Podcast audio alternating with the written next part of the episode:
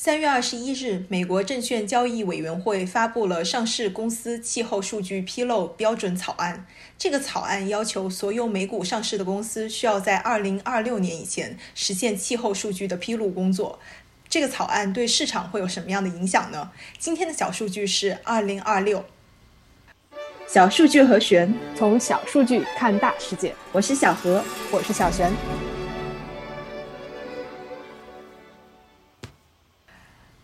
大概是因为我活在自己的信息泡泡中吧，感觉今年发生了好多环境能源的大事啊。上周，美国的证交会就发布了上市公司气候数据披露草案，嗯，要求公司以后都要公布自己潜在的气候风险，对这些风险的应对方法。另外呢，还需要公布自己每年的在各个范围内的碳排放。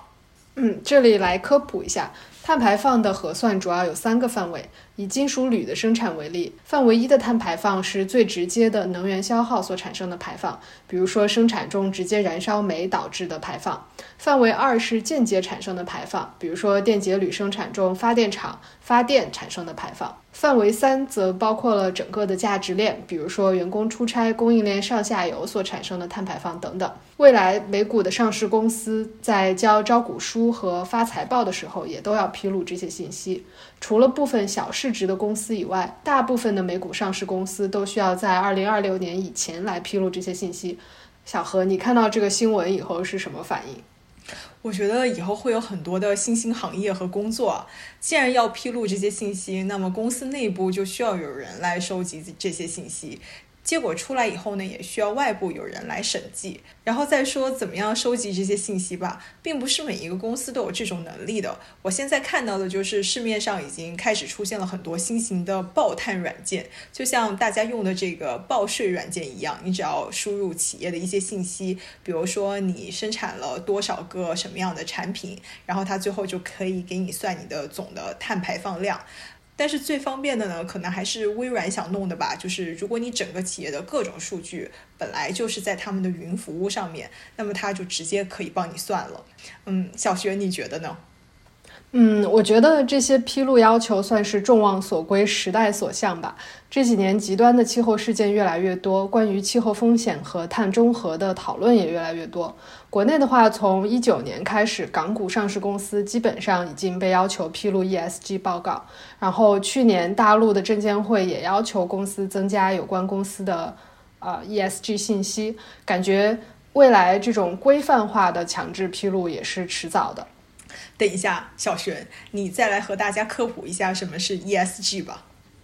嗯，对，ESG 是 Environmental、Social 还有 Governance 的简称，也就是环境、社会和治理。大概就是从这三个方面来衡量一家企业呃是否具备可持续发展的社会责任的评价体系。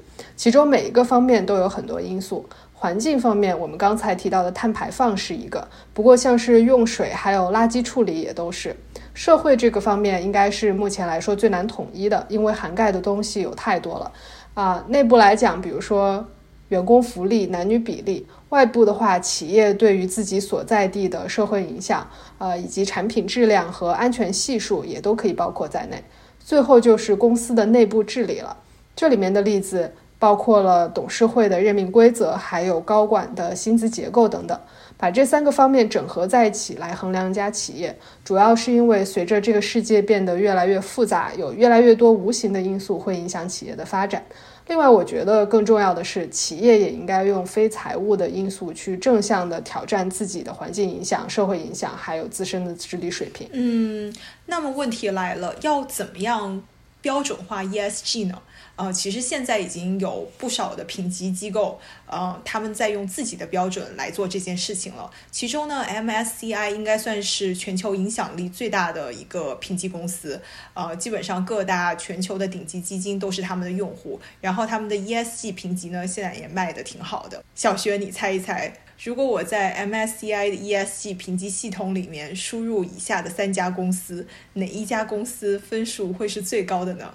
这三家公司分别是谷歌、台积电，然后宝洁。嗯，我感觉谷歌的环境评分应该是最高的吧。啊，台积电可能对当地的社会经济贡献相对比较大。啊，然后像保洁产品可能算是用比较低的成本造福了全人类。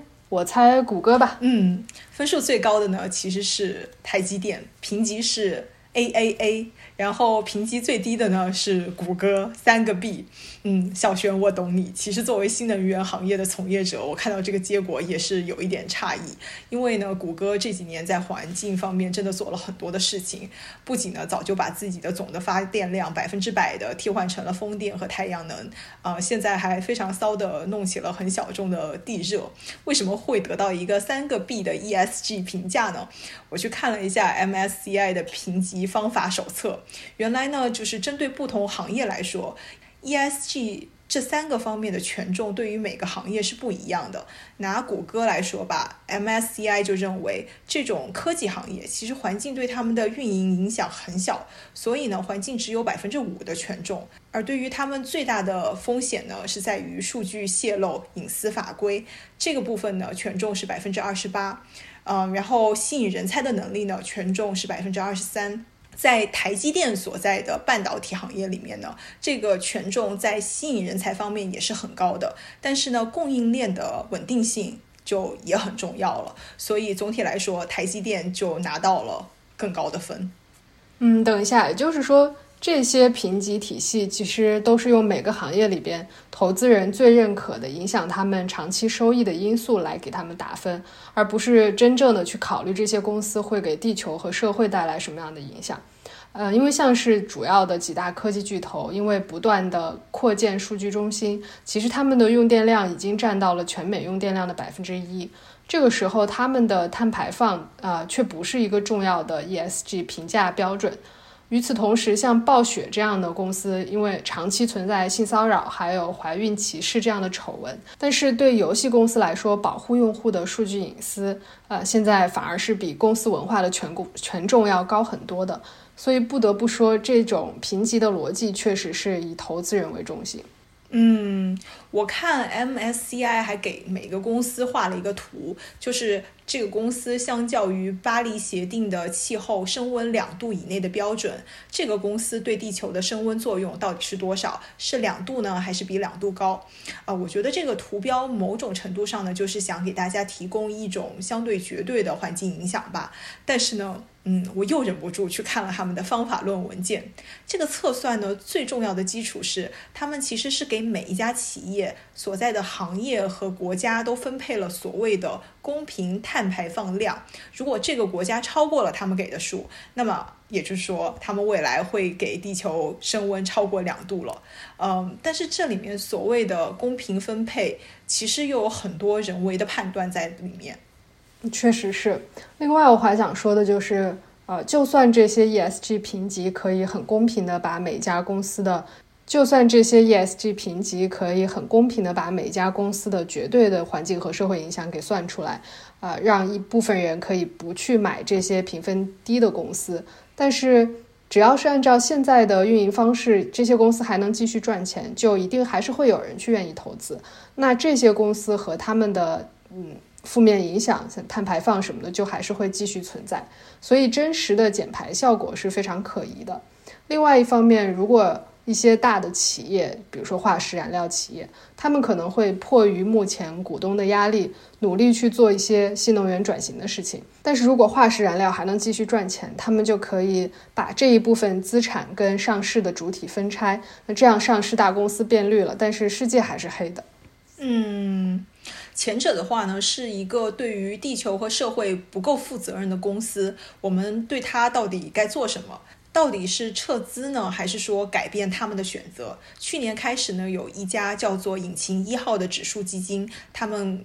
可能会给我们带来一些思考。这个基金的创立者没有说因为一些企业不绿就不去买它们，而是说我们可以拥有它们，同时积极的做出改变。他们去年呢就通过持有了美国最大的油气公司埃克森美孚的股份，获得了三个董事席位。不要小瞧三个董事席位啊，这是四分之一的董事席位了。嗯，之后呢，就开始推进了 ESG 方面的改革。对于你说的另外一个点，我觉得就像是最早推行 ESG 投资的黑石谦首席可持续投资官去年在《经济学人》上发表的一篇文章里面写到的。